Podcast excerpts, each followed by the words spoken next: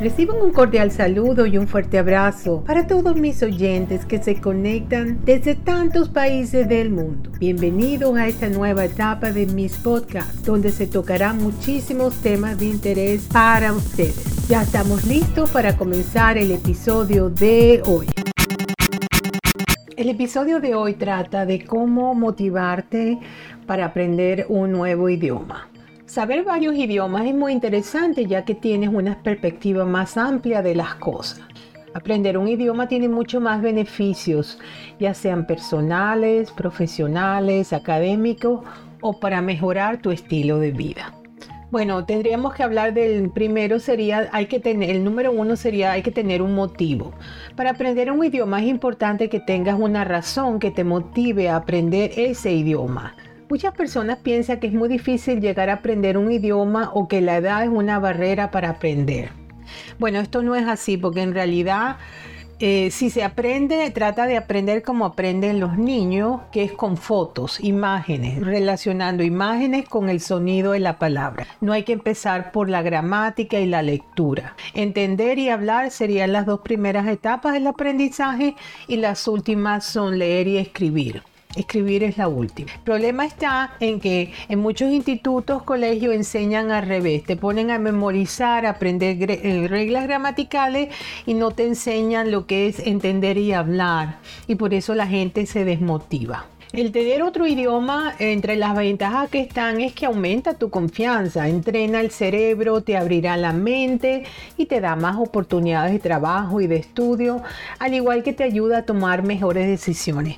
Inclusive está comprobado que aprender otro idioma evita que te dé enfermedad de Alzheimer porque tienes otro idioma en tu cerebro y puedes cambiar de uno al otro. También es muy importante cuando estamos aprendiendo un idioma es enfocarnos en ese idioma y no buscar traducciones, sino simplemente entender el contexto de qué es lo que estamos tratando de entender. No usar un diccionario de qué significa esta palabra por palabra. No, hay que desconectarse y hacer una inmersión total. Segundo sería deberías comprometerte. Debes mentalizarte que para aprender un idioma es muy importante sumergirse en aspectos de ese idioma. Deberás practicarlo mucho, incluso intentar pensar en ese idioma, ponerlo en práctica y escucharlo todos los días. Entonces, por ejemplo, las personas que aprenden un idioma, yo les recomiendo que pongan televisión en ese idioma y se lo pongan como tarea. Además de lo que estén aprendiendo, bueno, enfocarse en lo que es entender y hablar primero con imágenes y todo lo que tenga que sea visual. Y después empezar a escuchar mucha televisión, ya sean noticias, eh, todo lo que sean series, todo lo que sean programas educativos de diferente índole, pero que sean de ese idioma que se está aprendiendo para que el oído se vaya acostumbrando a pensar en ese idioma. La música también ayuda mucho en el idioma que estás aprendiendo porque vas a captar ese idioma más rápido a través del oído, ya que mejorará tu pronunciación al igual que conocerás vocabulario nuevo. Será mucho más fácil familiarizarse con esa lengua si lo escuchas constantemente. Número 3 sería aprende divirtiéndote. Si solo te la pasas leyendo libros sobre ese idioma, es posible que te vayas a aburrir y te desmotiva. Pero todo depende de la forma en que aprendes mejor. Para aprender un idioma debes conocerte a ti mismo, ya sea tu forma de aprendizaje, sea visual, auditiva o estés. Cada uno tiene su manera de aprender, pero cuando estamos hablando de idiomas, todo lo que sean imágenes, todo lo que sean asociación de todo lo que sea como aprenden los niños es la mejor opción para todo el mundo. Entender y hablar son las dos primeras etapas, leer y escribir son las últimas. Es recomendable encontrar una persona con quien puedas practicar. En algunas ocasiones será muy difícil encontrar un compañero con quien practicar, dependiendo lo común que sea el idioma que estés aprendiendo. Puede también haber que hayan grupos de chat donde las personas estén aprendiendo idiomas y quieran de repente hacer un,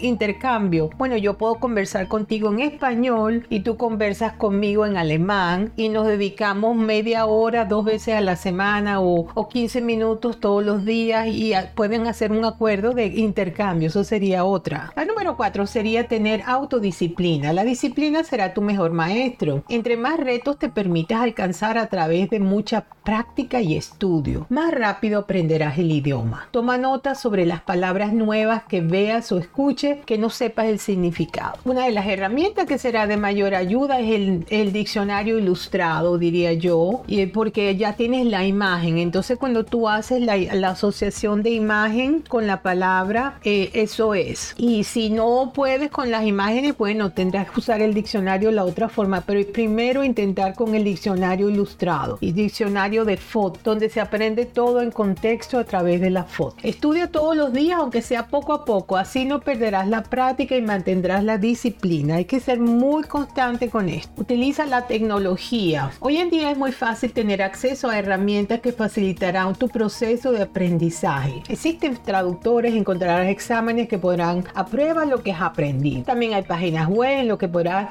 eh, ver qué personas te están eh, aprendiendo idioma, incluso encontrarás videos en YouTube de gente enseñando idiomas. Utiliza los recursos que ya tienes. Hay muchísimos cursos que son completamente gratis que te pueden ayudar a empezar a motivar. Ahora, los idiomas más fáciles para aprender serían el portugués, que tiene un vocabulario sencillo y una conjugación verbal similar a la de otras lenguas romance. El italiano, el grado de similitud entre el español y el italiano es de un 82%. El inglés, además de ser fácil de aprender, es el idioma más hablado del mundo. El inglés es un idioma que no se escribe, no se habla como se escribe, pero su gramática es muy sencilla, no tiene declinaciones como las lenguas romance. El inglés es muy sencillo de aprender, es solo que y es un idioma que lo hablan prácticamente en todos lados. O sea, uno, con el inglés se puede comunicar en muchísimos países. Y bueno, ya estamos llegando al final de este episodio. No olviden de su, tenemos ya siete minutos. No olviden de suscribirse a mi canal de podcast porque es completamente gratis y además de eso me estás ayudando a que mi canal crezca y crezca y cada vez más países se unan y también que puedes recibir cada nuevo episodio una vez que sale ya tú lo recibes donde quiera que te encuentres sea de día de noche de tarde de madrugada recibe un fuerte abrazo desde la costa este de los Estados Unidos y será hasta el